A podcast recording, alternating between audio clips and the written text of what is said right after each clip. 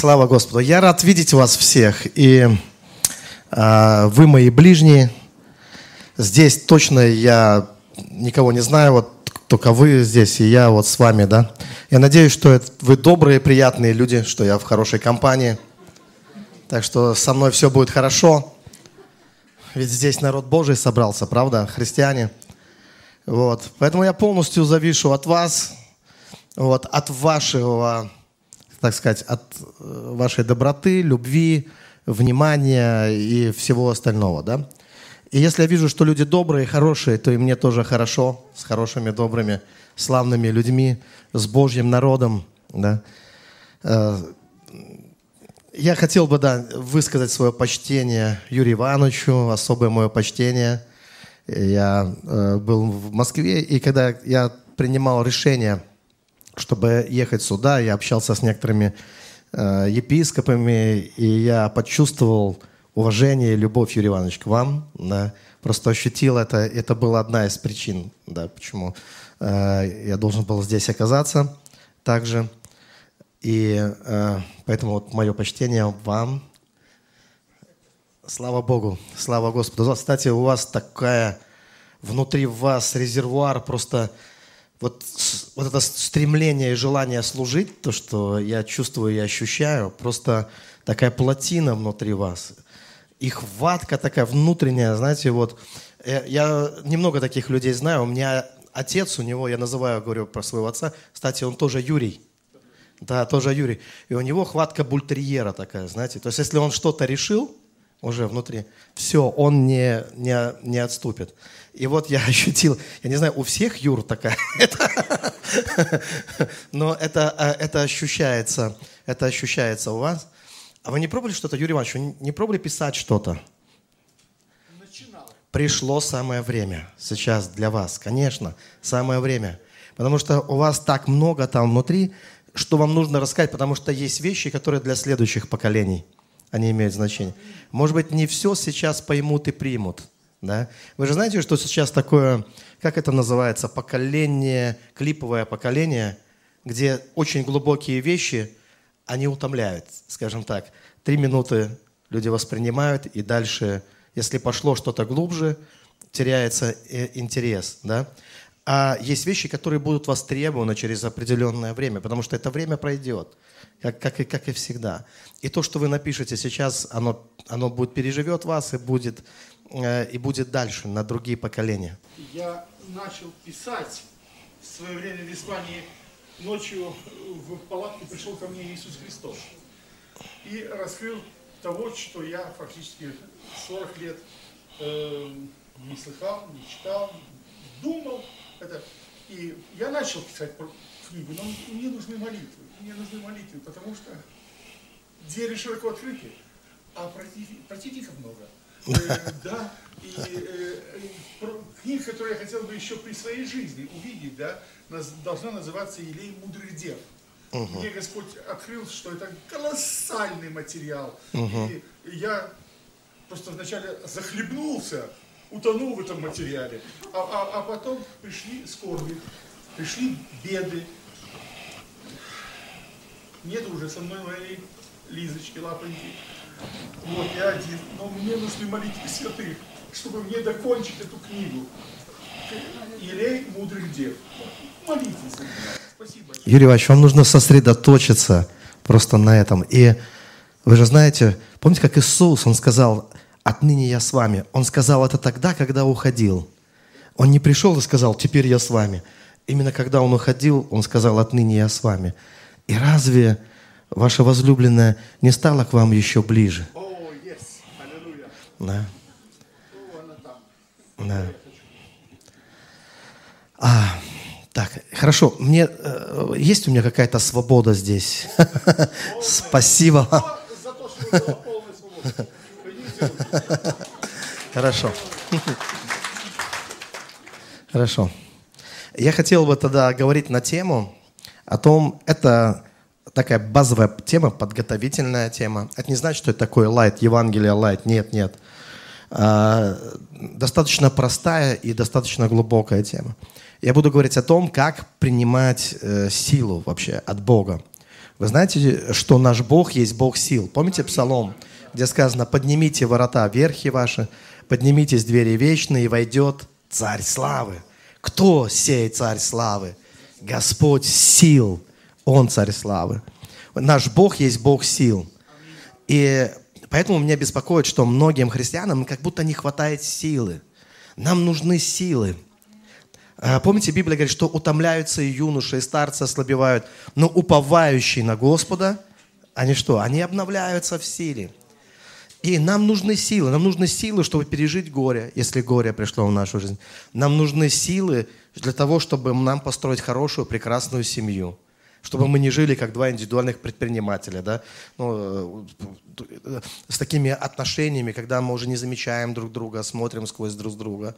И бывает так, что вырастают стены отчуждения, и люди живут как чужие на одной, на, в одной же в площади. Нам нужны силы, чтобы разрушить эти стены, и чтобы вернулась романтика, чтобы пришла любовь. Нам нужны силы, чтобы мы, чтобы мы видели, что в церкви правильно, хорошая, чудесная атмосфера – да? И люди хотят просто, у них есть желание жажда приходить э, в церковь. И есть сила, которая собирает людей. Нам для всего, вот что не скажите мне, для всего, мечтаешь ты о семье, мечтаешь ты о бизнесе, мечтаешь ты о служении каком-то грандиозном, мечтаешь ты о пророческом даре, о чем бы ты ни мечтал, э, может быть, в сфере образования ты хочешь учиться или освоить какой-то музыкальный инструмент и служить тоже этим Господу. Но для всего нужна сила – чтобы мы, когда начали, чтобы мы, нам хватило сил пройти этот путь, да? Хватило, потому что многим не хватило силы. Как бы кончили сил. И пропали желания. Желания ушли. Знаете, сколько людей не приходят, говорят, пастор, где взять желание? Э, знаете, как, как трагично. Даже желания нет ничего делать. Надо, э, силы кончились. Силы кончились. Э, меня так восхищает, вот вы помните, когда Иисус, Он однажды сказал, поправил одного человека, сказал, никто не благ, кроме Господа, помните? Никто не благ. Почему только Бог благ? Бог благ, потому что силы у Него никогда, никогда, никогда, никогда не заканчиваются у Бога, да? Это мы вот так тремся в этой жизни и что-то теряем, и Э, сегодня я могу быть жертвенным, но завтра мне нечего пожертвовать, сегодня я могу быть любящим, но вдруг я могу почувствовать, что что-то оскудело во мне. Или, как люди говорят, терпение мое кончилось вдруг, да, тоже такое бывает. То есть силы кончились. То есть наши силы, если их не, не, не восполнять, то наши силы, они очень ограничены. И вдруг у нас заканчиваются дрова, и нам больше нечего кинуть в эту топку жизни, да. И тогда, вот почему так важно, чтобы мы приходили к Богу который есть Бог сил, чтобы наши батарейки перезаряжались, чтобы наши силы восстанавливались. А вот Бог, Он в этом не нуждается, да? Потому что сколько бы Он ни давал, у Него никогда не бывает меньше. Потому что все Его, и мы Его, и все силы Его, и все, что на горах, и все, что в небесах, все, что есть, все принадлежит Ему. Поэтому это неисчерпаемый источник, неисчерпаемый ресурс силы. Но если все-таки случается такое, что у нас не достает силы, бывает, что уже долго для чего-то не достает силы, нам надо научиться эту силу принимать.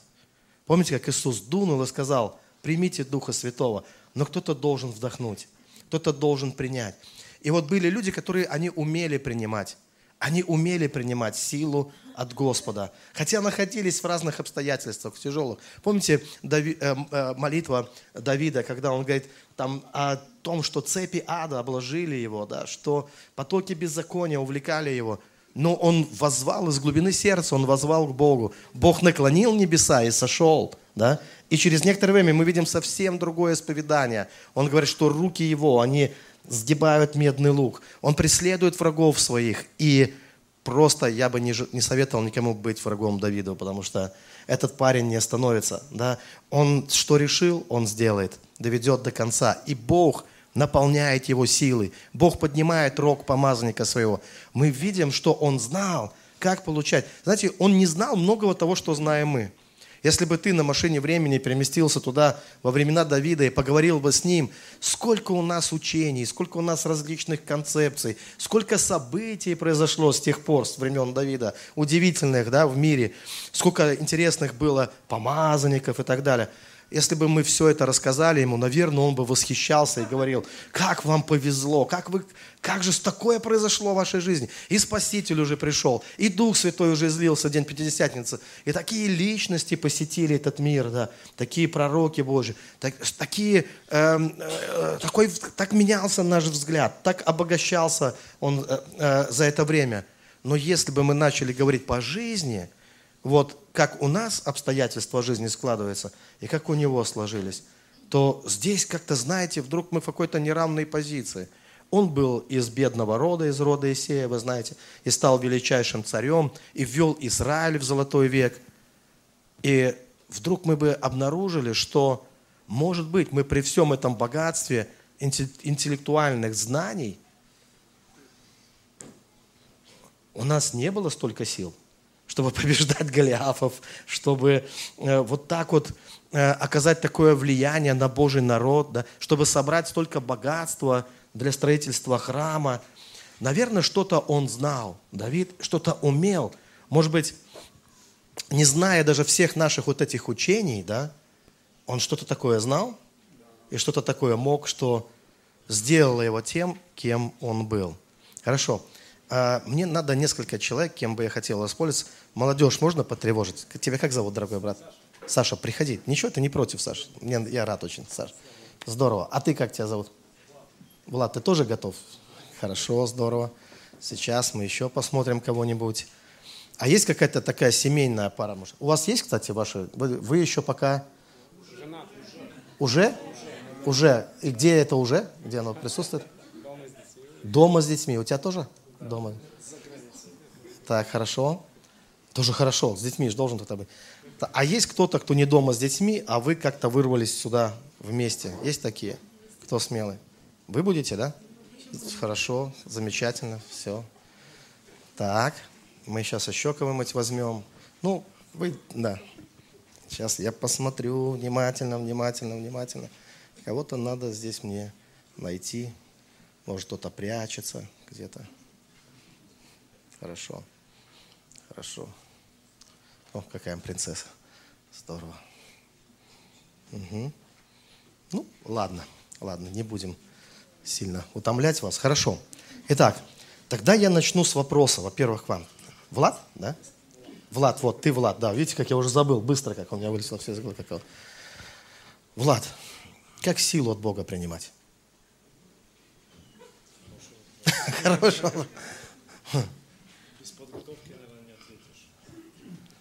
Вот как. Иногда в жизни у нас нет времени на подготовку. События разворачиваются надо так быстро и стремительно. Угу. По вере. Как по вере принимать? Конечно, по вере. Как? Ваше слово, так. и начинаешь это употреблять. Угу. То есть практиковать. Ну, я угу. сегодняшний день я, наверное, достиг этого. Угу. У тебя была ситуация, когда тебе нужна была вот, просто понадобилась сила от Бога. Угу. Семейный конфликт, например. Семейный конфликт, ну, как и у всех. Угу. Как ты вышел из ситуации? Или не вышел? Или как-то само рассосало? Просил, просил у Бога силу, и Он давал. Ага. Не знаю, просто, наверное, как, как, как Христос сказал, будьте как дети. То есть просто угу. какая-то элементарная детская молитва, просто Боже помоги. И как-то Бог вышел на встречу. Угу. Угу. Да, ну, это, это, любой ответ хорош, да, ведь это твоя жизнь, правильно? Да, главное, чтобы мы были искренни. Давай с тобой. Ты мне сказал, что тебя зовут? Саша. Саша, Саша. Привет, Саша, еще раз, да? Саша, как силу принимать от Бога? Я согласен с Ладом, да. А, то есть просто, потому что просите, да, дано будет, да стучите, отворят. То есть э, uh-huh. реально в молитве, да, конечно. Uh-huh. В молитве не дает. Не, не всегда то, что хочешь, но всегда то, что помогает в итоге. Потом ты понимаешь уже со временем, что вот. Да. Угу. Интересно. Реально были такие ситуации в жизни, когда нужна была сила? Или, может быть, сейчас нужна? У тебя есть какие-то цели в жизни или стремления, кем бы ты хотел стать? Я бы хотел исполнить волю Божью Да. И в чем она для тебя?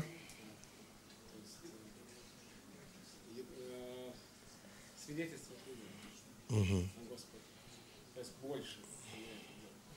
Свидетельствовать больше. А почему ты не делаешь больше? Почему не делаю больше? Потому что ну, работа у меня заключается в том, что я сижу за компьютером. Просто с, ну, циферками и табличками.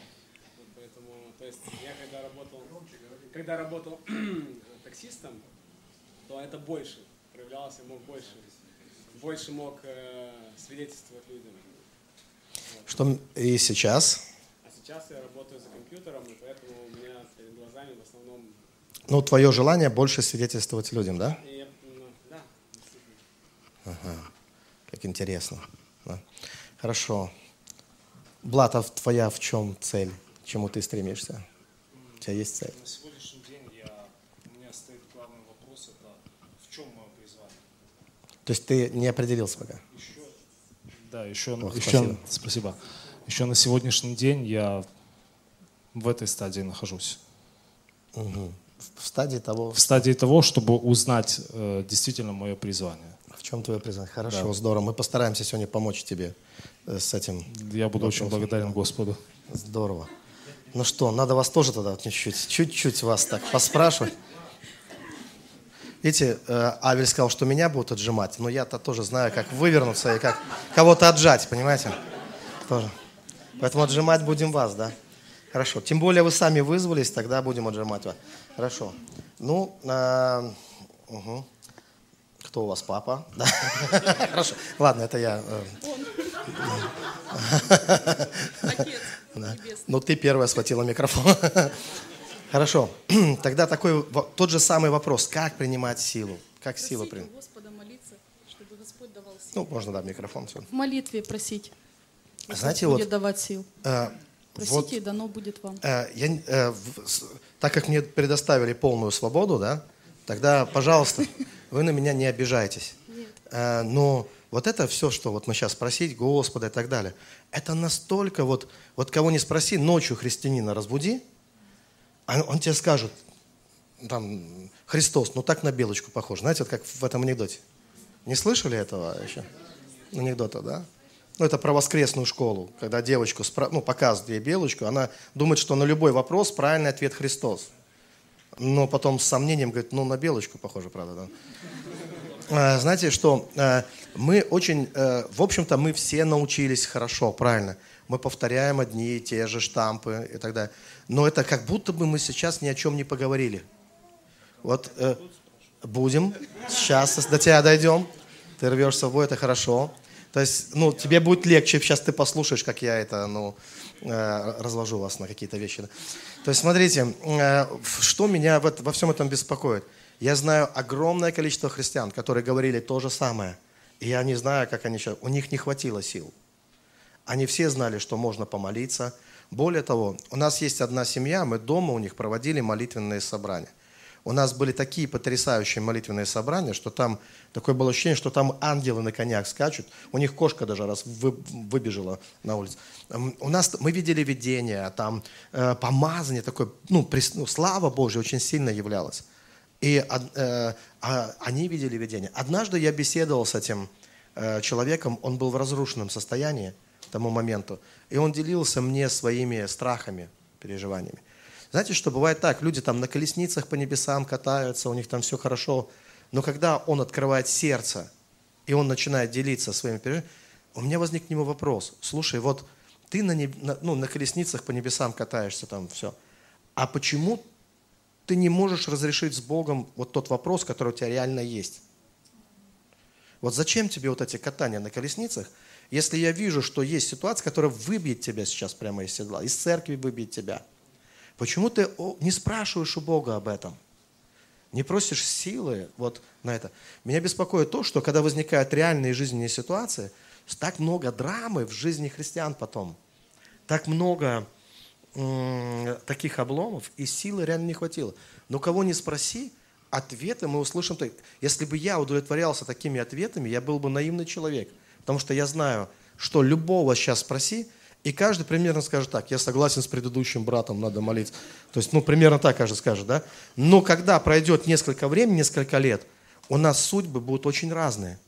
И кто-то кого-то тут э, поток жизни, кого-то вот поток Божьей силы поднимет вверх, а кто-то в канализационные потоки такие, знаете, тоже бывают, которые куда-то вниз опускают. Поэтому мы с вами сейчас еще правды пока не услышали. Мы услышали привычные вещи, которые обычно говорят христиане. Да, трудно высидеть человеку на служении. Если ты в телом здесь, а внимание твое где-то в другом месте находится. Запомните, ты всегда там, где твое внимание. Внимание может быть на работе, дома, там, еще где-то там, ну, в, как, в любом месте путешествовать, куда угодно, да, хоть на Луну. И если твое внимание в другом месте, а тело вынуждено сидеть здесь, тебя начинает как бы разрывать. Да? Тебе трудно тогда становится, тошно, трудно, потому что ну, ты как против рожна тогда, да, ты не в том месте находишься. Или твое внимание должно прийти сюда, либо ты должен туда, где твое внимание в конечном итоге. Так или нет? Вот. И бывает так, знаете, с людьми, что человек, когда он на работе, он страдает, он думает, я бы лучше был бы сейчас э, среди святых, где-то в церкви или на молитве. А потом приходит среди святых, ну, в церковь, и он на работе в этот момент. Он все время не попадает, да? И вся жизнь превращается в драму, да? Он как на шпагате все время сидит, разрывается. Вот когда надо быть на служении, он на работе. Вот, у него в голове, он решает какие-то планы, проекты там, какие-то, да. А когда он на работе, он думает, не, я лучше бы себя чувствовал бы, если бы я был. Так вот, если вы хотите, чтобы ваша жизнь была более гармоничной и успешной, вам надо ну, доверять потокам, в которые вы входите. Ну, конечно, надо выбирать потоки, да, и нужно понимать, что э, каждый поток, он куда-то нас ведет, к чему-то нас влечет, да, и надо понимать, что есть потоки, как, которые поднимают человека вверх, и есть потоки, которые, наоборот, человека опускают вниз. И это очень серьезно. Вы читаете в Библии, что, помните, двое будут работать на поле, но один будет восхищен, а другой останется. Вроде вместе на одном поле работали. Что такое случилось, что одного раз и забрали прямо, а другой не забрали? Он как бы в другом лифте находится, что ли, так получается, который в другое место ведет. То есть здесь очень важно, что мы, находясь в одном месте, как бы в разных потоках можем находиться. И ясно, что все получается в жизни людей, которые знают эти потоки силы, которые знают, что Бог есть Бог сил. И они знают, как эту силу от Бога принимать.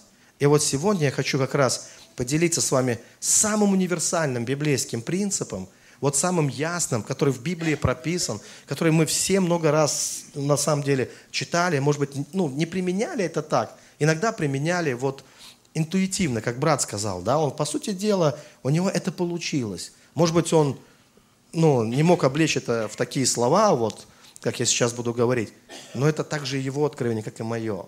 Да? То есть, как так у нас с нами произошло, что когда у нас совсем не было сил, мы вдруг восстали из пепла. Как так произошло, что вдруг пришла помощь от Господа?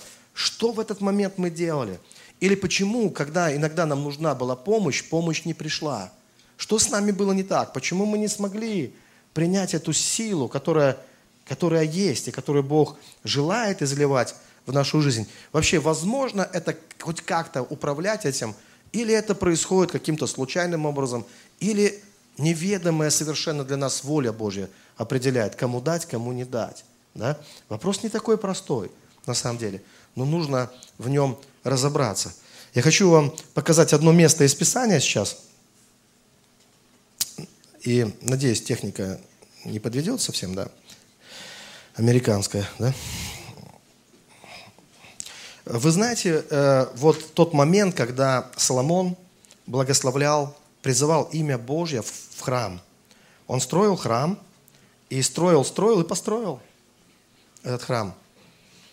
А, да, смотрите, я перед этим, чтобы все-таки мы обратились к Писанию, вот то, о чем мы уже говорили. Если кто-то записывает, то Псалом 17, 5 стих, здесь описаны, смотрите, потоки беззакония. Да? Это как раз о потоках беззакония, которые увлекают человека. Да? Вот. Есть о, о- о хороших потоках. Смотрите, это Исайя 35 глава, 6 по 8 стих. Здесь сказано, «Тогда хромой вскочит, как олень, и язык немого будет петь, ибо пробьются воды в пустыне и в степи потоки. И превратится призрак вод в озеро, и жаждущая земля в источник воды, в жилище шакалов». То есть, смотрите, и там дальше будет большая дорога, путь по ней назовется путем святым. То есть Библия говорит здесь о том, что хромой вскочит, как олень. Не в смысле, что он оленем вскочил, а в смысле, что хромой, он, который был хромой, э, он наполнится силой. Почему? Потому здесь сказано, что и в степи пробьются потоки. Вообще Бог может пустыню превратить в озеро, вы знаете, да, об этом, да? И Он источник силы для нас. Потоки – это тоже сила, кстати. Когда э, вы слышите слово «потоки» или вы читаете в Библии «поток», любой поток представляет собой, это одно из выражений силы. Потому что в любом потоке есть сила. Любой поток представляет собой силу. Хороший поток или плохой поток. И теперь возвращаясь к той картине, которую хотел вам описать, Соломон строит храм. И он его, однажды он э, закончил это дело. Э, был принесен туда ковчег, все предметы э, были собраны, священники назначены на свои места. И вроде бы все приготовлено, но чего-то не хватает. Вы знаете, что сколько бы он ни вложился в строительство храма, если бы Бог не пришел туда и не явил там свою славу, то это просто гора, ну, как сказать, ну, да, стройматериала, который, от которого нет, это то, что, ну, какое-то очередное сооружение без всякого толку и смысла, да. Поэтому было что-то, что необходимо было сделать. И вот э, мы читаем об этом. Мы читаем об этом. Э, второе Паралипоменон, 6 глава, с 12 стиха. «И стал Соломон у жертвенника Господня впереди всего собрания Израиля, израильтян, и воздвиг руки свои, ибо Соломон сделал медный обвон длиною в пять локтей, ну, дальше это все описывается, и стал на нем, и преклонил колени впереди всего собрания израильтян, и воздвиг руки свои к небу, и сказал, Господи Боже, Израилев, нет Бога подобного Тебе, ни на небе, ни на земле. И дальше он призывает имя Божье. Что последовало дальше? Слава Божья явилась в храме, и священники, была такая сила проявлена, знаете, да, что священники не могли стоять по причине славы Божьей. Но вы знаете, что было, такой, я так это назвал, позиция наилучшего приема. Как, каким образом мы можем наладить наилучший прием, наилучшую связь с Богом, когда мы настроены на прием. И вот то, что мы читаем здесь, Соломон, он встал на колени перед Богом – он поднял руки к небесам, и он призвал Бога. Речь сейчас идет не о позе, потому что есть другие ребята, которые стояли на коленях перед Богом. Это были солдаты, которые издевались над Иисусом. Они становились перед Ним на колени, они говорили, ты царь там иудейский, тоже давно за это читать. Но слава Божия на них не сошла. Вы знаете, да? Почему?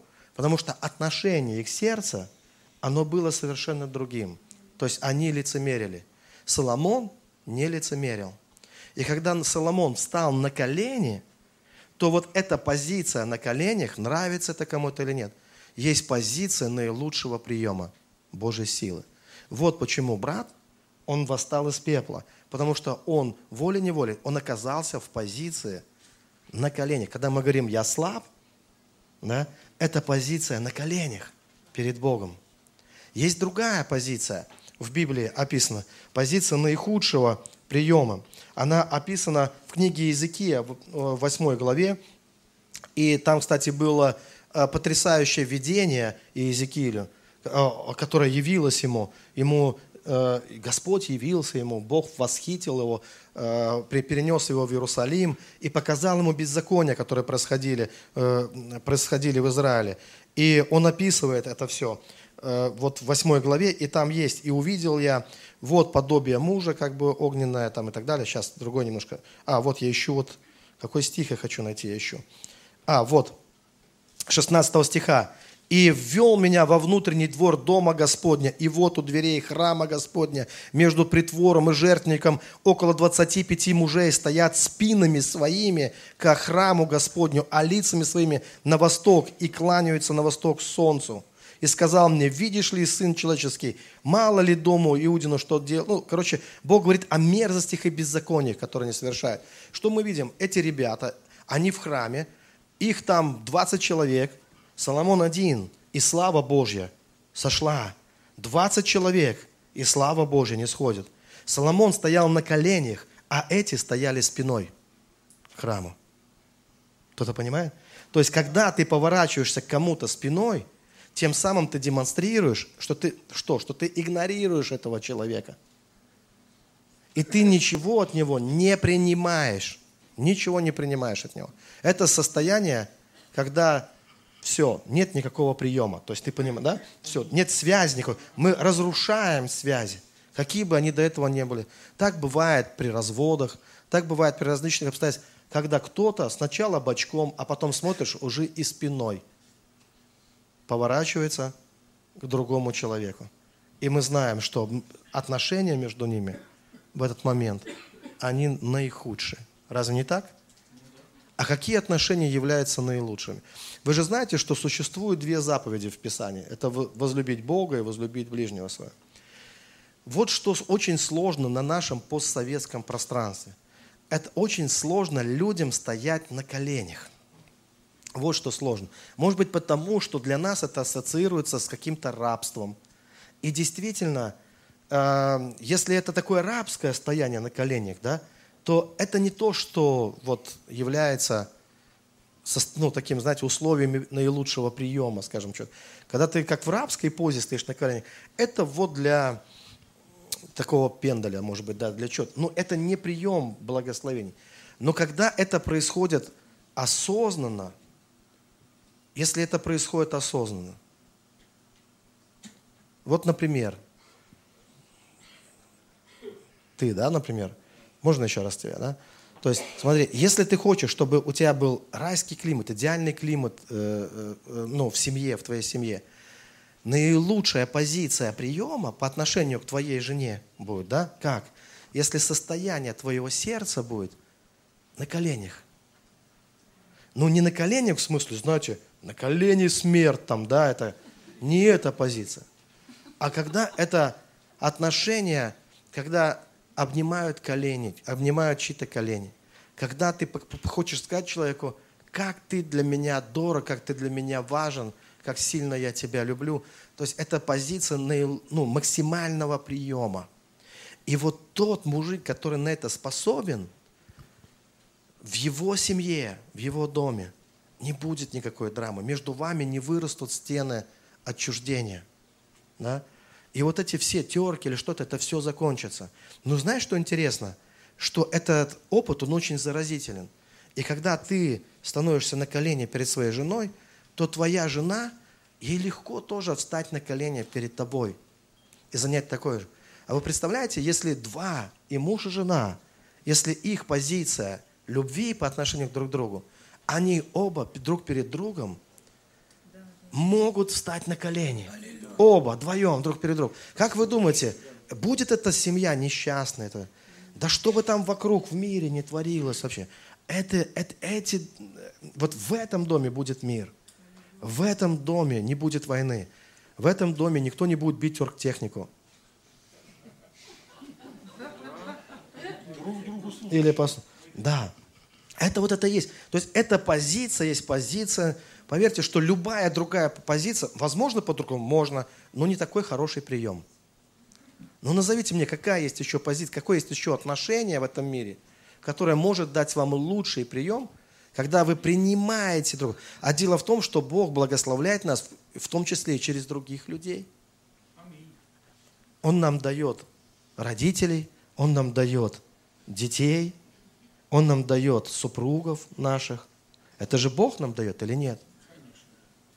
И если мы имеем к этому вот такое благодарное отношение, мы имеем, да, и если мы занимаем вот это правильное положение, слушайте, я понимаю, как это тяжело для сознания многих людей.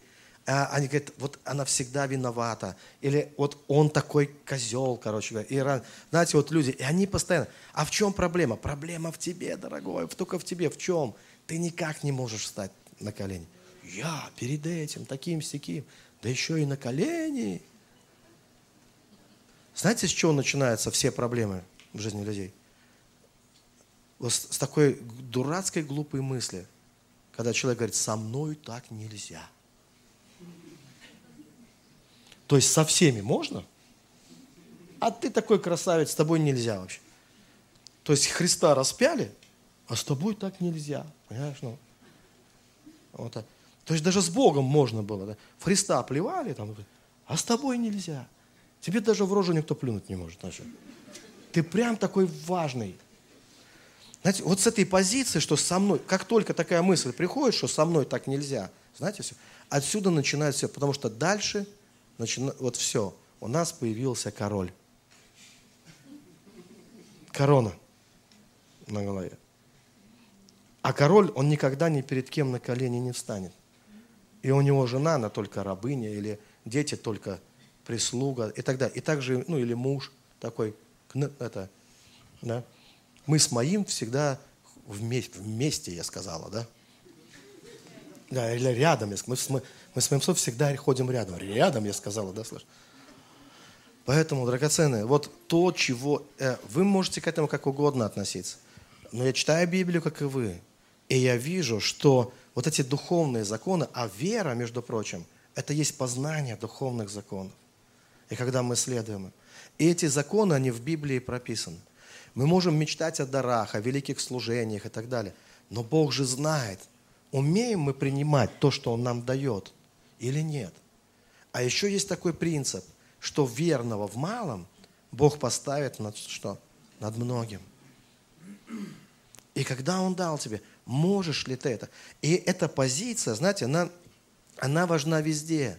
Когда мы перестаем выпендриваться, что-то из себя изображать.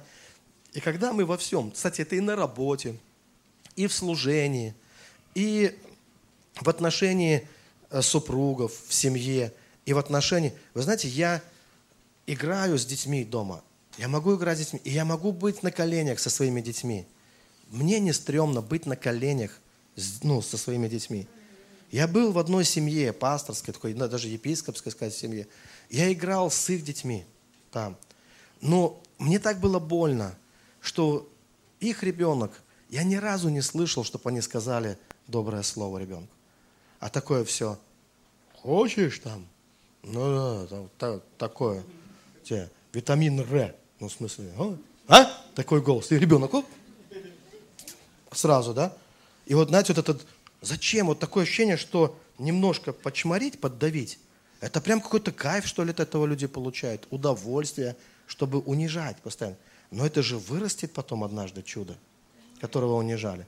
И оно будет мстить всему миру за то унижение. А знаете почему? Никто не встал перед этим чудом на колени. Никто не обнял, никто не сблизился, и никто не сказал, что я тебя принимаю. Ты мое дитя, ты мой сын или ты моя дочь. Я тебя принимаю таким, каков ты есть. У нас у каждого есть план, каким должен быть человек. И нам так трудно иногда позволить человеку быть собой. Единственно тем, кем он способен быть. Хорошо быть собой, а не кем-то другим. И вот эта позиция принять. И у каждого из нас, вот все вот великие благословения в нашей жизни, они начинаются... Вот во многих церквях я был, и я спрашивал, драгоценный, скажите мне, что значит быть верным в малом? И люди говорят про свои домашние группы, про свои там какие-то, знаете, вот э, бизнесы или про свои какие-то там служения. Подождите, подождите, куда вы убежали? В малом, в малом в своей жизни – что есть самое малое в твоей жизни? Родился мальчиком, стань мужиком. А? А если родился мальчиком, мужиком не стал, то в малом ты не был верен. Разве не так? И потом, когда ты мужиком не стал, а остался пацаном, я хочу большого служения, я хочу больших денег. Ну, хотелка-то у нас у всех быстрее всего растет. Ну, кому доверить все это? Кому это все доверить? Почему Бог говорит, встань как муж? Помните сказано? Встань как муж. Бог с мужиком, как с мужиком будет разговаривать, а с пацаном, как с пацаном. И поэтому мужчине нужно стать. Вот женщина, у нее другое. Не, не, не надо говорить женщине, стань мужиком. Родилась девочкой, стань мужиком. Но это неправильно. И женщине не надо ей становиться. Знаете, что интересно? Вот Женщина – Это мужчина, у него что-то забрали. Помните у Адама еще в Эдемском? И он в поиске все время находится, ему что-то не хватает. Например, шельшеля фам, да, ищите женщину там. А у женщины ничего не забирали. Знаете, с древнейших времен, знаете, чему учили девочек? Храните себя. Девочку надо в себе сохранить. Если женщина в себе девочку не сохранит, она станет хорошим мужиком. Ну или не очень хорошим. А два мужика на одной же в площади, ну никак не уживаются. Он лучше согласится жить на крыше где-нибудь, да? Карлсоном, чем два мужика в одном доме. Есть еще один опыт. Когда она стала заучем или прокуроршей. Знаете, раз такое, раньше такое было наказание у нас в школе, в советской школе. Пойдем к заучу, пойдем. А тут у тебя зауч дома живет. И не надо ходить к заучу. Ты просто не выходишь оттуда уже, все. Такое. Поэтому Библия говорит, немногие становитесь учителями. По-английски teacher, teacher по-русски. Немногие становитесь тычерами. Потому что тычер будет всегда один. От тычера все бегут. Ну, вот смотрите, у нас у всех были в жизни учителя. И кто-то сдавал на права когда-нибудь? Учились, мальчики? И у вас были учителя. Но бывает так, что машина ломается. Бывает? Скажите мне, вы к кому идете? К учителю или к мастеру? Если ты придешь к учителю, знаешь, что он тебе скажет? Настоящий хороший учитель, он тебе объяснит, почему твоя машина сломалась. Он скажет, что проблема в одной прокладке между рулем и сиденьем. Будете вы себя хорошо после этого чувствовать? А если вы идете к мастеру, он поможет вам починить, он починит вашу машину. Так или нет? Проблема в наше время в том, что учителей много, мастеров не хватает.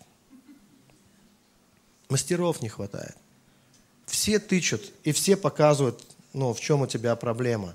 А вот помочь, реально помочь, решить эту проблему, мало таких людей, к сожалению. Поэтому лучше становиться мастером в данном случае. Есть такое в английском слово, да, тоже, ну, в английском есть такое слово, когда в английской Библии Иисус назван мастер. Да? То есть он не тычер. Он мастер. Да. Мастер помогает. Есть такой принцип, знаете, пяти пальцев. Слышали об этом когда-нибудь? Кто-то слышал? Ребята, вы слышали пяти? Все слышали? Да? Когда, какой принцип? Когда вот, почему этот палец даже в иудейской традиции Богом, ну, как бы представляет, как символ Бога. Этот палец большой, он помогает всем пальчикам. Слышали такое? Всем-всем пальчикам служит. А другие пальцы не могут так. Вот это помощник – а я не буду фиги показывать вам, потому что если этот палец начнет влезать между другими пальцами, то всегда фига получается, заметили? Между каким бы пальцем. Поэтому есть такой принцип, когда ты не влезаешь, а помогаешь. Вот это принцип учить, ну, как бы мастера настоящего. Мастер помогает. Мастер. Я не говорю, что учителя не важны, учителя нужны. Но основная драма в семейной жизни и в межчеловеческих отношениях, когда мы врубаем тычера. И тогда у нас проблема в взаимоотношениях с людьми. Но если ты будешь действовать как мастер, то тогда у тебя... А мастер, он, кстати, на коленях, вы заметили? Мастер как раз тот, кто... Вы ему машину свою, он будет ползать, весь чумазый. Но, кстати, мастера больше зарабатывают. Заметили? И он будет чинить вашу машину. Будет весь в масле, там, в, гре... в но он будет чинить вашу машину.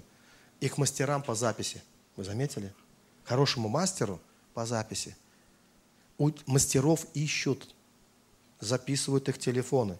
Вы можете себе представить, что у вас может быть такая жизнь, что не вы будете бегать за людьми, а люди будут искать вас. Вы знаете, что люди искали Иоанна Крестителя? Они искали, даже фарисеи его искали. А он не был такой ласковый совсем человек, он мог сказать, он внушил вам бежать от грядущего гнева. Вы-то чего приперлись? Они чук-чук-чук-чук на осликах, и мы хотим тоже. Все хотят мастера. Так или нет? Все хотят. То же самое Иисус. У него была проблема не найти людей, а отдохнуть. Отдохнуть от людей. Люди искали его, люди хотели его. Люди собирались в одном месте, ученики говорят, давай останемся здесь, смотри, здесь хорошо. Он говорит, есть еще другие люди, э, куда я должен прийти. Он приправляется на другой берег Галилейского моря, а его там уже ждут. Почему? Он величайший мастер. Поэтому он так востребован. Он так нужен. Ты понял свое призвание? Призвание человека, да? У каждого, конечно, свое. Но есть одно общее, что важно знать. Э, есть такие вещи, которые я часто повторяю, и тоже тебе скажу, что живет не муравей, а муравейник. И вот так же и с нами, с людьми. Люди рождаются, умирают. Человечество, оно продолжает жить. Поэтому призвание каждого человека заключается в том, чтобы служить на благо общества, в котором ты живешь. Иисус говорит так, быть светом миру и быть солью земли. То есть не, не жить так, чтобы все общество служило тебе, а служить обществу. Вот в, в, в, каждом теле есть клетки, как живые, так и мертвые. У них одинаковый состав веществ. Там углеводы, там что там, плазма, белки. Одинак... Но в живой есть жизнь. И живая клетка, она служит всему телу. Она служит всему телу. А мертвое все, оно перестает служить. И поэтому оно отваливается от тела. И еще, у тебя очень красивые дары. Ты знаешь, что вот бывает так, что глаза очень красивые у человека, глаза красивые. Но когда глаза действительно, ну, если те же самые глаза увидеть в стакане, никто не скажет, вау, какие красивые глаза. То есть глаза красивые, когда они в теле находятся, да, на своем месте. Поэтому надо четко следить за тем, чтобы своими дарами ты мог служить в теле и находился ну, на своем месте. Понимаешь, да, что я пытаюсь сказать? Я э, представляю эту ужасную картину, воображение, видно, у меня хорошее, когда кто-то подходит к тебе и говорит, хочешь посмотреть, что? И он так, так держит, так раз, у него там глаза. Видал? Ужас. Но это некрасиво. Даже если это самые красивые глаза. Но они не должны быть где-то под мышкой или э, в любых местах, которые вы можете себе представить, да, не должны там быть. Есть определенное место. Поэтому даже самый уникальный дар в теле Христовом, он должен находиться в своем, на своем месте в теле Христовом. Правда? Вы согласны с этим? И тогда он, и тогда он по-настоящему красив. И может быть, мы все связаны. Мы в одном организме находимся. И э, вот моя задача. Я не, стремлюсь быть первым или там лучшим и так далее. Да? Почему? Потому что это проходит. Это временно все. Ты сегодня можешь быть первый, завтра тебя обойдут. И я видел, какой то становилось драмой для людей. Есть такая Саулова болезнь, знаете, да? Когда так трагично Саул побеждал тысячи, а Давид десятки тысяч. И что теперь? На тебе веревку пушистую, мыло, мыло душистое, иди вешайся. То есть ты уже не фаворит, тебя уже не так любят, как, как любят кого-то. Драгоценное, наше счастье, оно не должно зависеть от этих всех вещей. Вообще не должно зависеть. Потому что это все проходящее. Это все пройдет. Мы можем иметь какой-то взлет в своей жизни. Но мы же знаем, что все Божьи мужи, апостол Павел, например, его все оставили в конце его жизни. Разве он перестал быть мужем Божьим, тем же самым человеком, кто, кем он был? Да и Христа оставили, помните? Ученики разбежались, когда он был в самый тяжелый момент в его жизни. Никто не помогал ему. Вообще об этом даже было, это было предсказано. Мы читаем, что никто не помогал ему. Даже в Ветхом Завете об этом сказано, в пророческих книгах. Он был один, и никто не помог ему. Бог послал ангела, ангел его утешал. Драгоценные, вот это, если мы будем все так драматизировать, эти все вещи, так от этого зависит, от чего-то внимания, почтения, почитания, то мы не сможем быть счастливыми людьми тогда. Ну, просто не сможем. Поэтому так важно, чтобы у нас были такие взаимоотношения с Богом, чтобы, чтобы не происходило вокруг нас. Наше счастье не должно зависеть от этого всего. От временной какой-то конъюнктуры, от того, что кто-то нач... ну, кто... ну, вдруг ты выдвинулся как фаворит в какой-то момент времени, потом пришли другие фавориты. Слушайте, это все, ну, э, говоря откровенно, ерунда. Вообще, это ерунда. Почему я об этом говорю? Потому что я вижу, как люди, которые служили в 90-е годы, я общаюсь с многими пасторами, епископами, лидерами, я вижу, что прошли десятилетия, они были молодцы. Они были пионеры, основатели, начинатели, деятели. Они так много сделали. Так много было чудес в их жизни. Таких в движениях они участвовали. Таких славных служителей они привозили э, там, в новые места. Но прошло время, и я вижу, что они всеми силами поддерживают имидж свой, вот служить, а душа изранена – больная, как игольчатая подушка, снаряд в голове уже давно-давно. То есть, понимаете, от всего, потому что кидали, бросали, предавали, изменяли там, э, потому что столько происходило всего в жизни, не только хорошего, но и было много ран. И не знали, как себя защитить от этого. И поэтому получили много ран. И когда ты из ран, я таким был – я почему это все говорю? Я таким был. После 20 там, с чем-то лет пасторского служения я уже был конкретно со снарядом в голове. Я выходил проповедовать свою церковь, и вроде бы все, у меня там успешная, там 55 домашних групп, более 100 детей в церкви, ну, как бы все. Уже мне пастор, пастор, там все.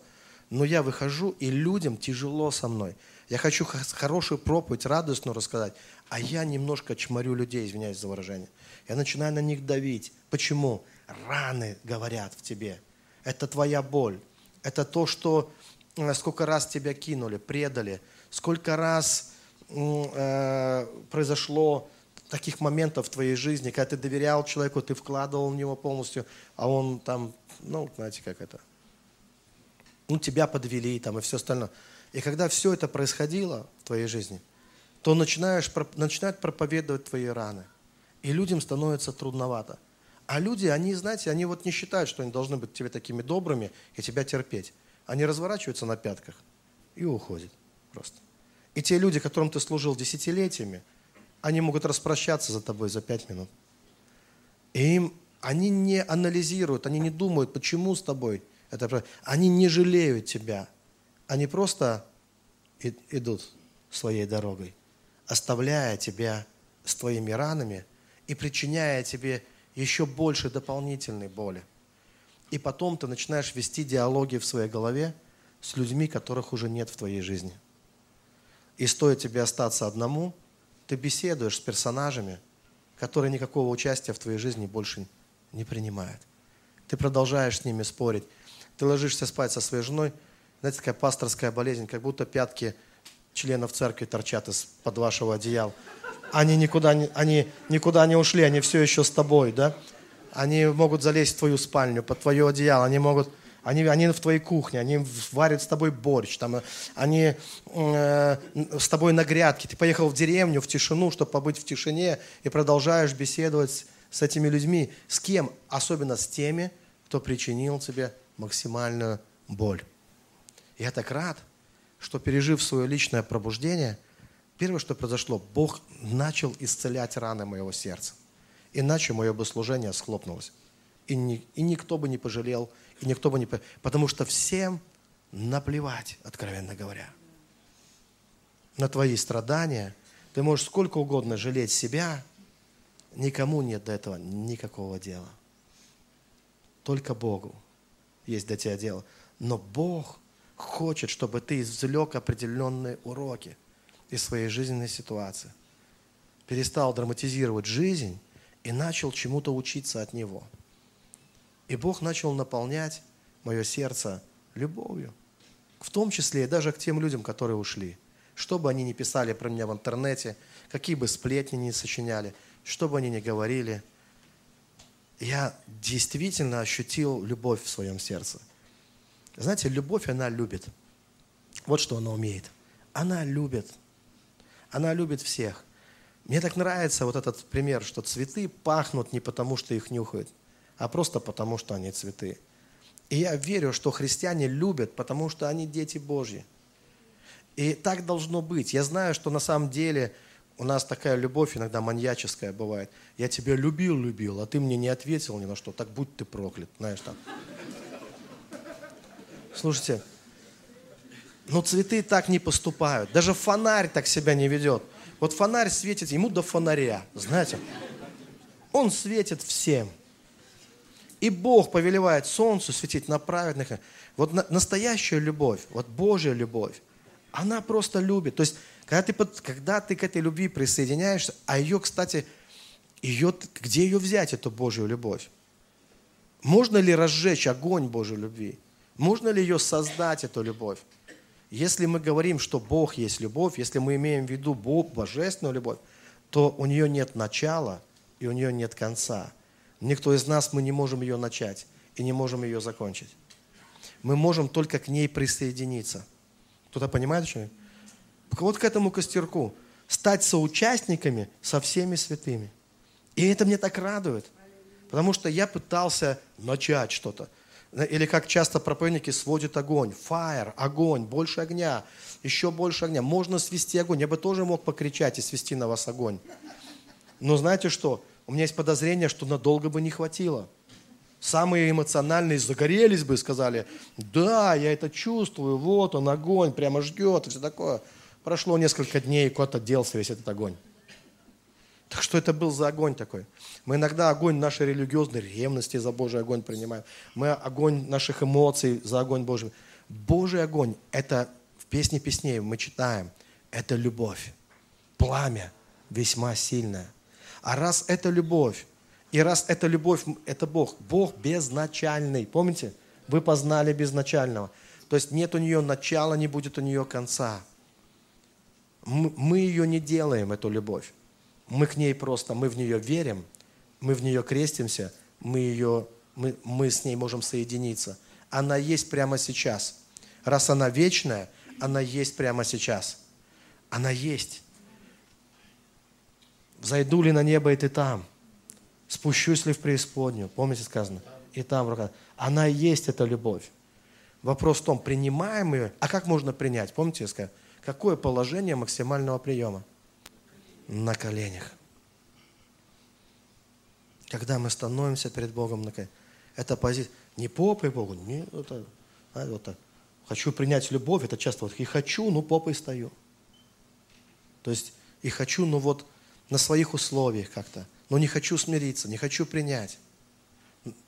Но когда мы отодвигаем вот эту свое эго, свою гордость, мы занимаем позицию максимального, как Соломон – помните, который стал в храме.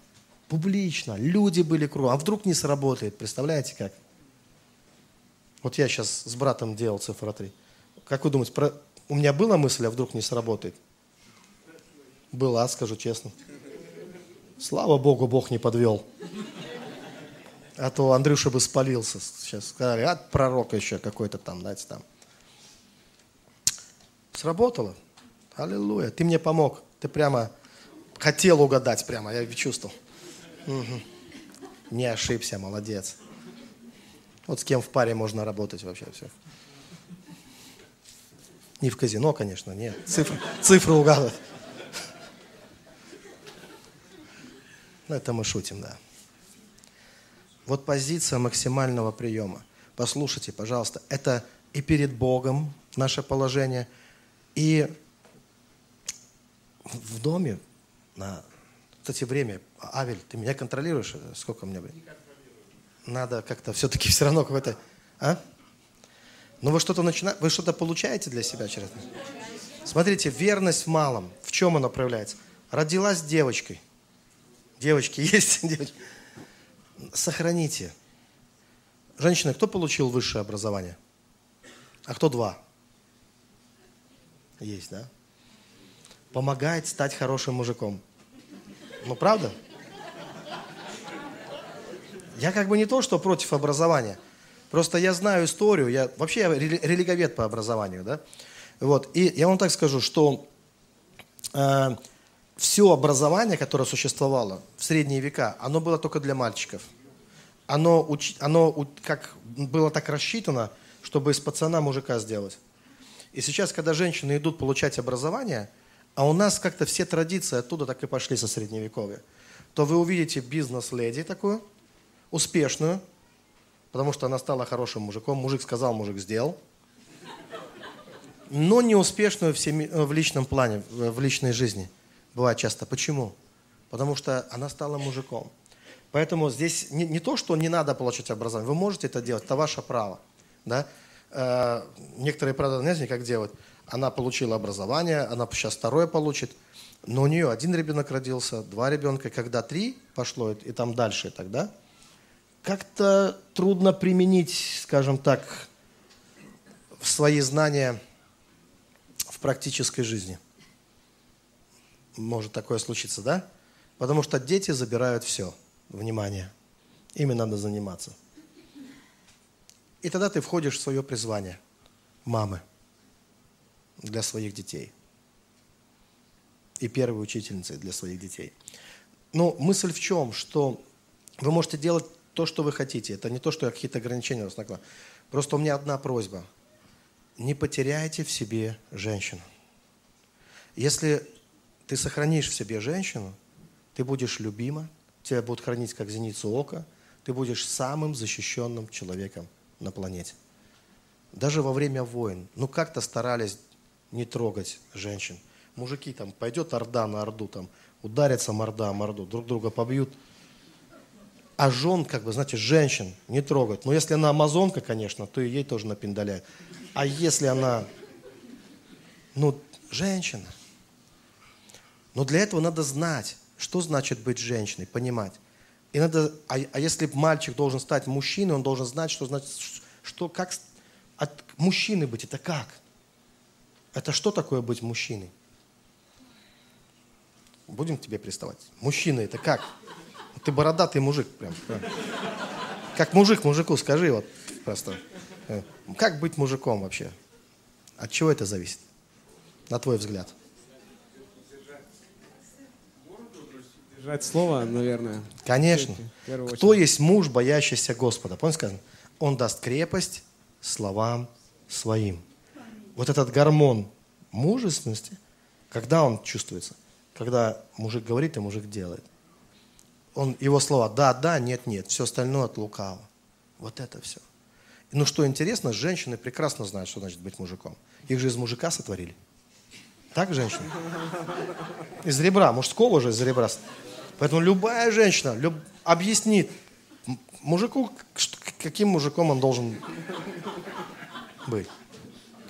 И любая женщина думает, что если надо отвезти ребенка там в садик или в школу, и мужик сказал, я сделаю, я завтра отвезу. И не отвез. За ним мог. К утру за ним мог. Сказал, давай ты, я потом. Она повезет. Но она думает, мой любимый не мужик. Ну так или нет? Такое чувство приходит. Это разрушает вот эти отношения. Поэтому мужики, мужик сказал, мужик сделал. Так должно быть. Аминь. А женщина, в чем ее? Что значит быть женщиной? Где у нас женщина? Где у нас самая выдающаяся? Женщина? Тоже, да?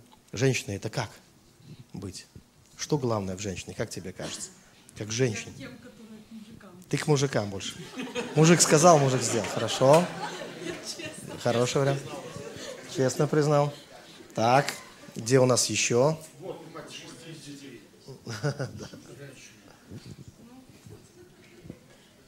Уступать мужу. Уступать. Научиться пока не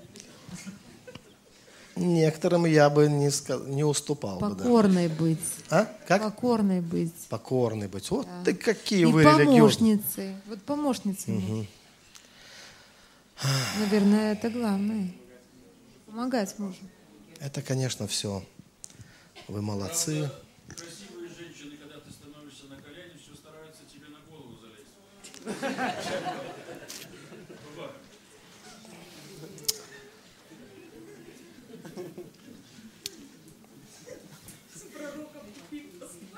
Нет, нет, это не тупик. Женщина, которая достойна называться женщиной, имеет конкретную ориентацию. Это точно. Юрий Иванович, она должна иметь конкретно. Имеет конкретную ориентацию. Ее сориентированность не на киоск, где продают помады, э, всякие белила и всякие красила. ее ориентировка собрать внутри себя все то, что гармонирует с ее женственностью. Прекрасно. Вот обратите внимание, вся слава черри царя внутри, она облачена в одежду, которая шита золотом. Но вся, абсолютно вся, все сто процентов ее красоты, вся слава черри царя внутри. Вот она собирает, собирает не у зеркала там красивую бровь подвести, там, она собирает то, что ей приносит гигай. Гигай. Это, вы слышали гигая такого, да? Нет? Не знаете. Ну, читать Библию надо.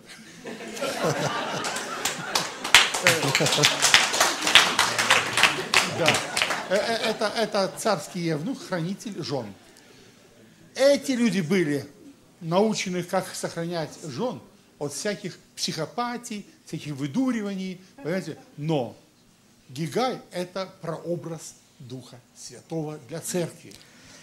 И когда церковь слушает Гигая и берет от, то от него, что он приносит, понимаете, у такой женщины получается, из нее получается женщина, какую задумал Бог.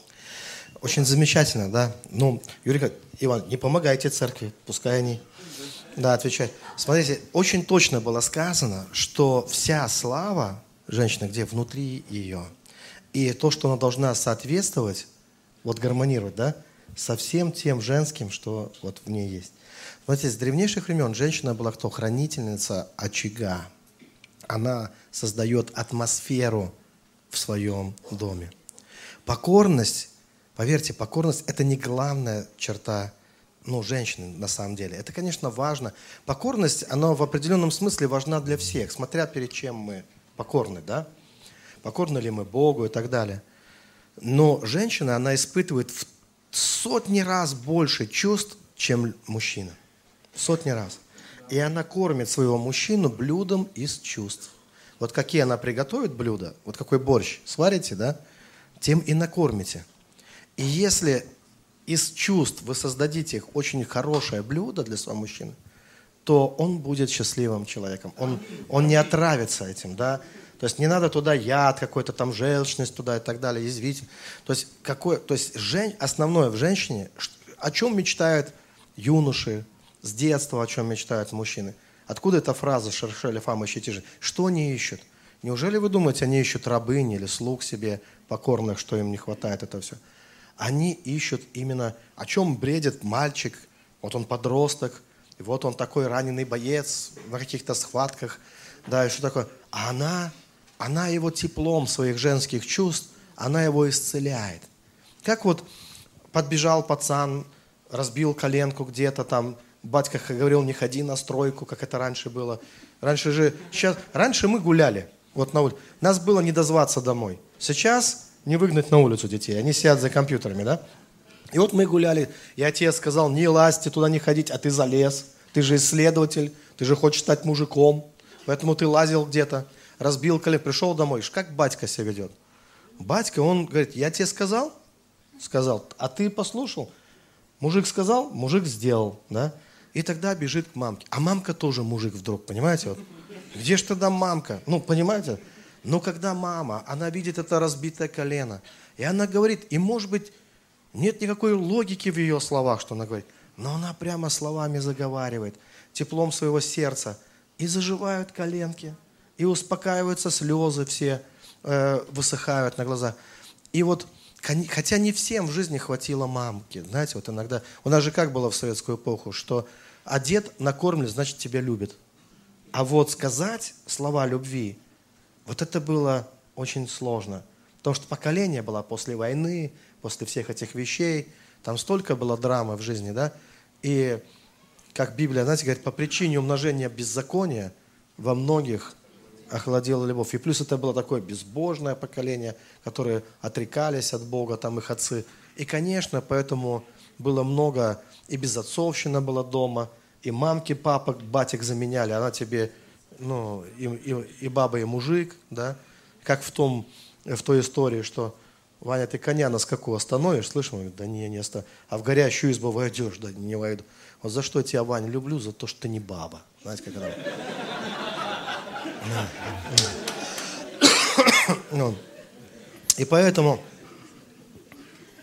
вот такое было отношение. То есть они брали на себя функцию и мужика, и ну, все функции на себе, и учителя, и зауча, и кого угодно, да?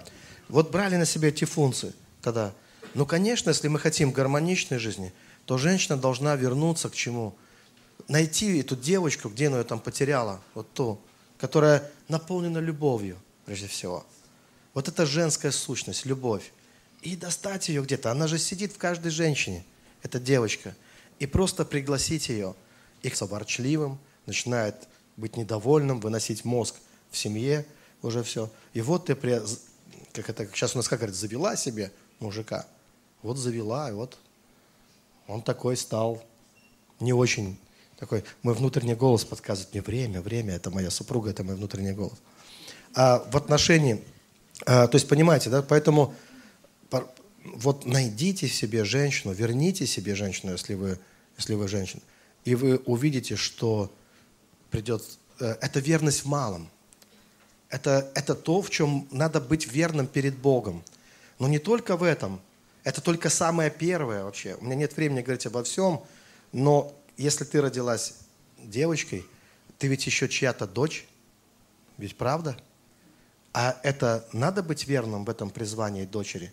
Если ты родился мальчиком, ты же, наверное, чей-то сын, так или нет? Как, не исполнив роль сына, можно стать хорошим отцом?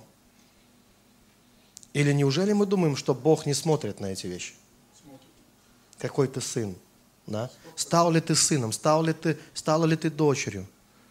И это очень драматично видеть, когда люди живут, ну, дочь живет с матерью, они уже там ненавидят друг друга прямо, грызутся постоянно. И потом дочь приходит, говорит, там, пастор Андрей, что мне делать? Она у меня такая, она мне весь мозг выносит, она так. А я задаю вопрос, а ты мне скажи, а за жилье кто платит? Она. То есть ты у нее живешь, она платит за жилье, и ты еще грызешься со своей матерью? Она говорит, да. Я говорю, ты не исполняешь свое призвание. Не будет благословения в твоей жизни. Почему? Ты не верна в малом. Либо сними жилье и живи отдельно, если ты живешь с мамой, ты слуга там. Твое отношение к ней должно быть на коленях. Ты ее слуга. Ты живешь в ее доме. Она платит жилье. Она там главная в этом доме. Она хозяйка в своем доме. Ты не хозяйка там. Поэтому либо живите отдельно и почитайте друг друга на расстоянии, либо, если ты живешь в одной школе, это, это верность своему долгу долгу сына, долгу, э, долгу дочери. Кто-то понимает, о чем это речь или нет? Это может быть сложно для вас. Я понимаю, что много разных...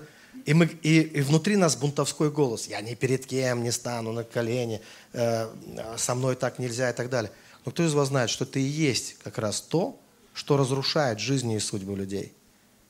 Вот то, чего мы хотим и о чем мы мечтают обычно люди в служениях, в домах, в машинах, там, в еврох там, или в долларах, неважно в чем. Послушайте, несложно Богу тебя засыпать всем этим. Несложно Богу. Ну кому Он это должен дать? Кому? Он ищет сыновей и дочерей. Он может дать все богатства земли. Он может отдать города, страны в наследие тебе. Но где мужи, где жены, где люди, которые Люди, которые никогда не стояли на коленях ни перед Богом, ни перед своим... Как им доверить что-то? Ведь они это все потратят на себя, на свой эгоизм, на свое эго. Это их разрушит только. Человек, который способен стать на колени, если ему дать большие финансы, большое служение, большое влияние, он не опозорится в этом во всем. Потому что у него позиция на коленях другая. И через него это все будет транслироваться на, на правильные нужды – и Бог может дать. Вот почему он Давиду мог доверить. Э, э, доверить. Да, может быть, он был незаметным таким, знаете, вроде и помните, отец забыл про него, что у него есть этот сын. Помните, как было там? Мы много читаем в Библии жалобы Давида на отца. Нет. На родного. Есть там такое, что мой папа вообще, он меня недолюбил, недолюбливал меня, недоцеловал в лобик, там что-то еще, и вообще он был алкаш там, например, да, там далее. Мой папа был алкаш, алкоголиком многие годы. Я редко видел его трезвым. моего отца. Я мог поверить во что угодно, только не в то, что мой отец спасется.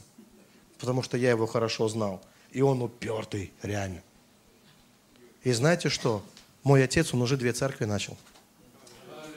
Он спасся. Он спасся. И он, у него тоже такая же позиция, что интересно. Даже перед нами, перед детьми. Он называет меня своим пастором. Он, если он со мной едет в какую-то церковь, он говорит, мой сын, он мой пастор. Также. И второго сына он называет, это мой духовный отец. Он говорит про старшего из своих сыновей. Потому что ну, мы первые пришли к Богу, так случилось, да, просто. Но я люблю своего отца. И я понимаю, что у меня есть долг сына по отношению, по отношению к нему. И у меня нет вариантов, как Бог может меня благословить, если я не исполню. Я не беспокоюсь о служениях, о деньгах, о всем остальном. Слушайте, это все приходит. В этом вообще нет проблем. Бог все тебе даст. Тебе не надо будет бегать даже за этим. Бог благословит тебя.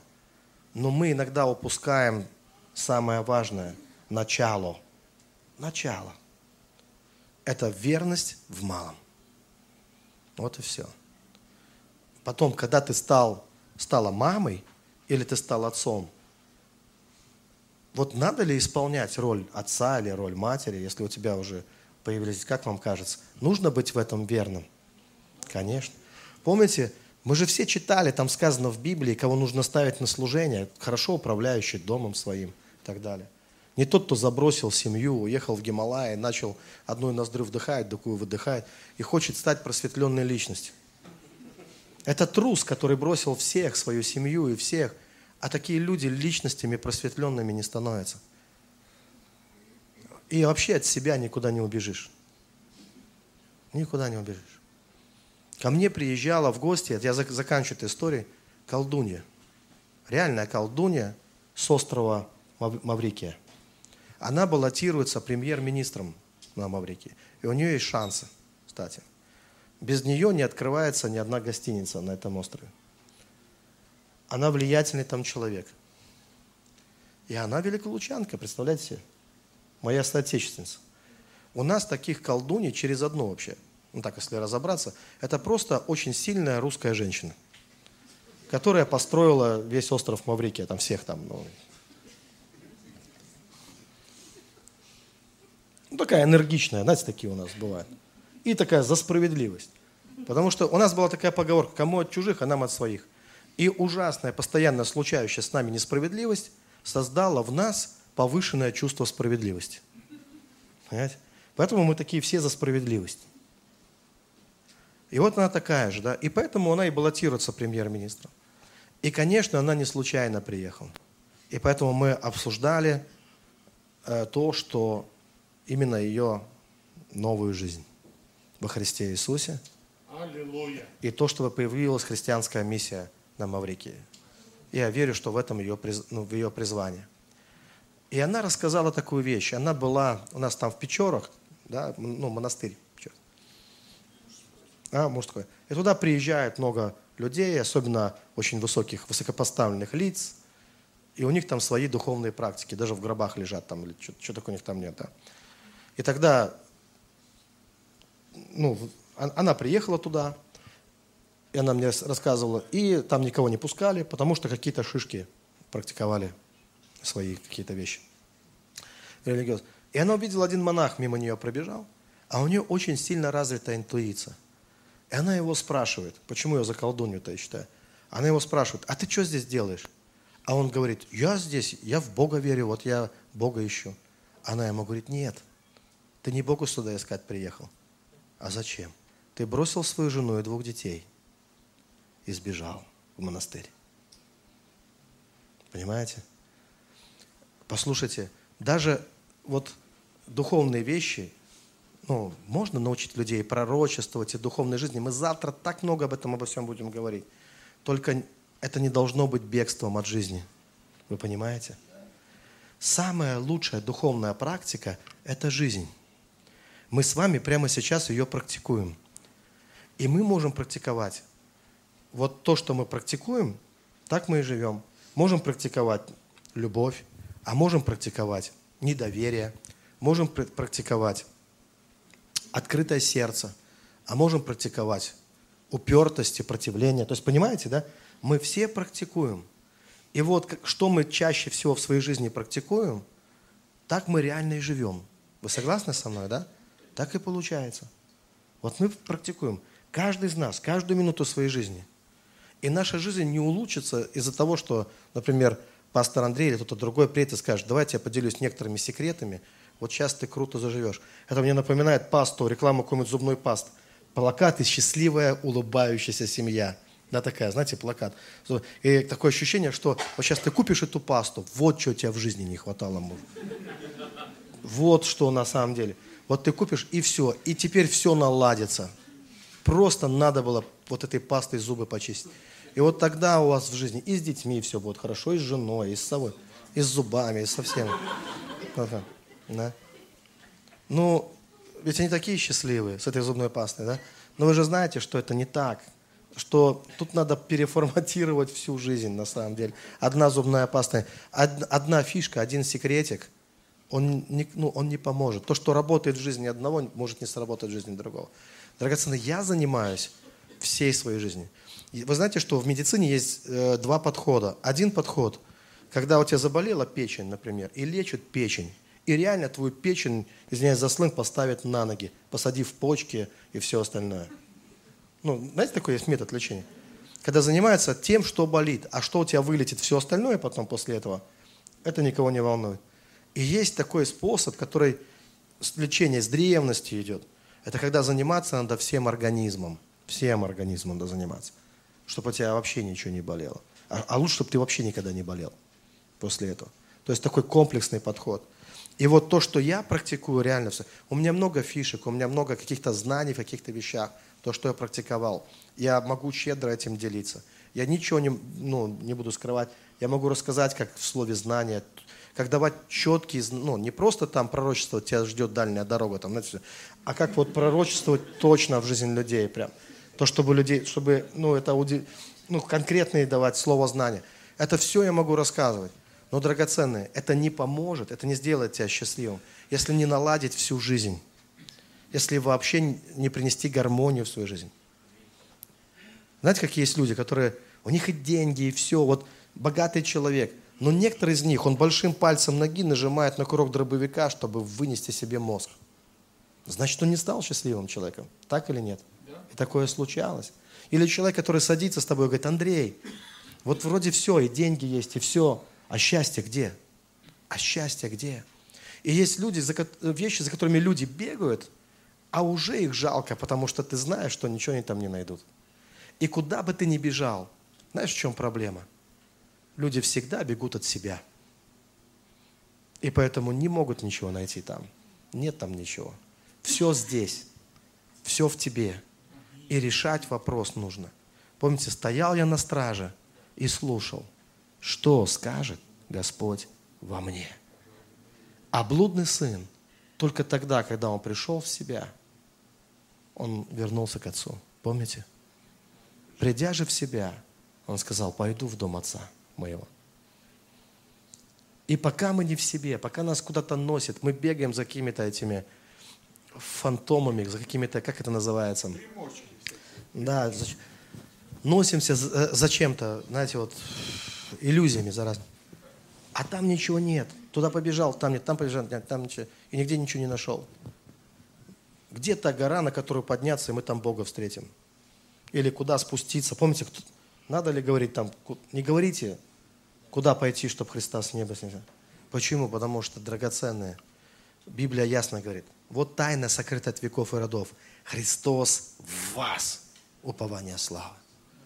Найдите его в себе. Слово, оно в вас, Божье. Принято вами. Когда ты начинаешь это в себе все, твои проблемы решаются, вокруг тебя мир меняется.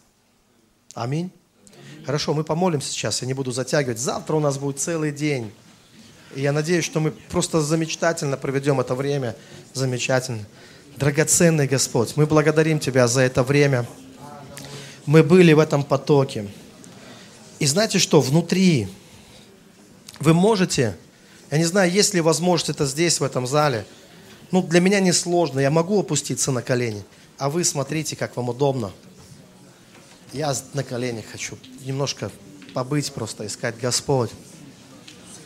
Я сознательно, в здравом уме и в здравой памяти, не по принуждению, зная, кому я обращаюсь, я призываю Твое святое имя жизнь.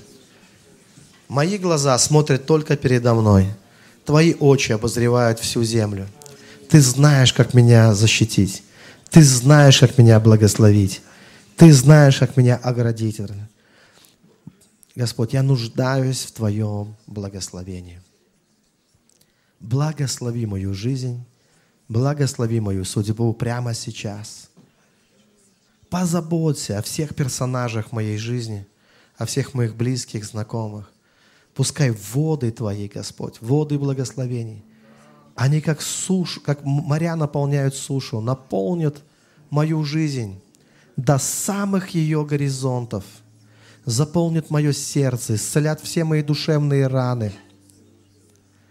Господь, и пускай, когда мой сосуд, сосуд моего сердца, моей души будет наполнен – Пускай и другие сосуды наполнят. Мои дети, моя семья, моя жена, мои дети, мои близкие. Они тоже наполнятся, Господь. Ведь потоки Божьи полны воды.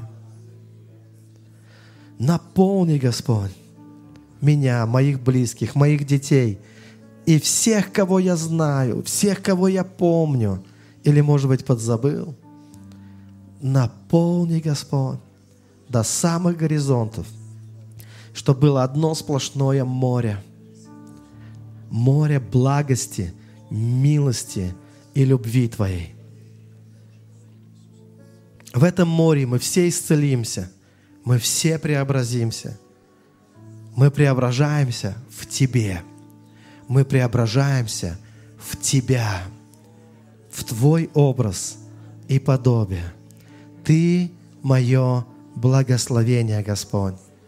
Моя обетованная земля, мой шалом, мой остров сокровищ, жемчужина, которую я нашел и обогатился, и ради которой можно продать все, чтобы приобрести только ее. Ты причина исцеления душевных ран. Ты причина успеха в моей жизни и всех моих жизненных уроков, через которые я прохожу, Господь. Ты альфа и омега, начало и конец, первый и последний.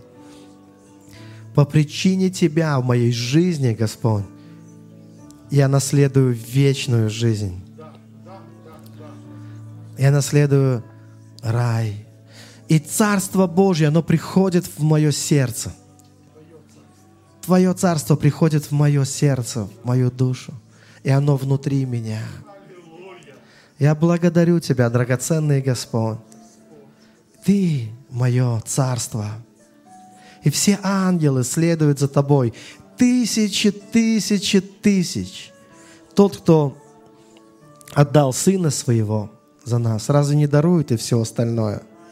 И вот эти ангелы несут дары, подарки, благословения в нашу жизнь. Они несут все, в чем нужно. Исцеление для тела твоего, Пускай они наполнят тебя, твой ум, твое тело, твои руки, ноги, а, и ты наполнишься силой Божьей. Пускай сила Божья, она высвобождается прямо сейчас и наполняет тебя. Ощути это электричество неба. Вдохни этот золотой воздух небес. Почувствуй себя просто наполненным силой. И каждая клетка твоя пускай прославит Бога исцелением. Каждая клетка в твоем теле повинуется Богу и прославит Его своим исцелением. И наладится метаболизм в твоем теле, и обмен веществ, и твое давление нормализуется, и лишний сахар уйдет. Пускай придет божественное исцеление в твое тело. Пускай в твою душу придут множество даров – ты легко можешь изучать иностранные языки, научиться играть на каком-то музыкальном инструменте, освоить новую профессию, которую раньше не слышал. Потому что ангелы Божьи, они будут служить тебе. и они принесут с небес таланты и дары в Твою жизнь. Господи, Отец наш, мы сознательно призываем Тебя в свою жизнь, и мы открыли свои сердца для Тебя. Изливай, Господь, благословение. Как лань стремится к потокам вод. Мы пришли, Господь, чтобы пить из этого потока. Мы хотим войти в этот поток и никогда из него не выходить, и остаться в нем навсегда. А ты наполняешь, наполняешь, потому что ты есть наполняющий все во всем. И все будет заполнено тобой. Благодарим Тебя, Господь. Благодарим Тебя, Господь. Благодарим Тебя, Господь. Драгоценный, если есть здесь муж, жена, родители, дети, одна простая просьба. Подойдите друг к другу, обнимите друг друга просто. Обнимите друг друга. Обнимите ваших близких. Скажите, что я принимаю тебя. Я открыт. Я тебя принимаю. Примите друг друга. Кого обнять? Я готов обнять всех вас. Где моя любимая жена? Я всех обнимаю.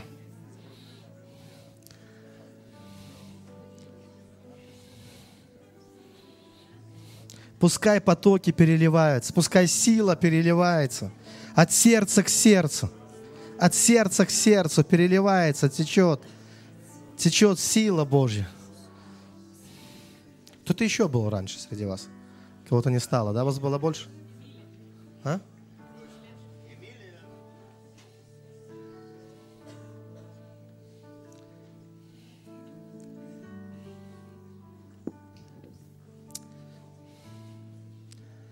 Хорошо, пускай Бог благословит вас. Авель.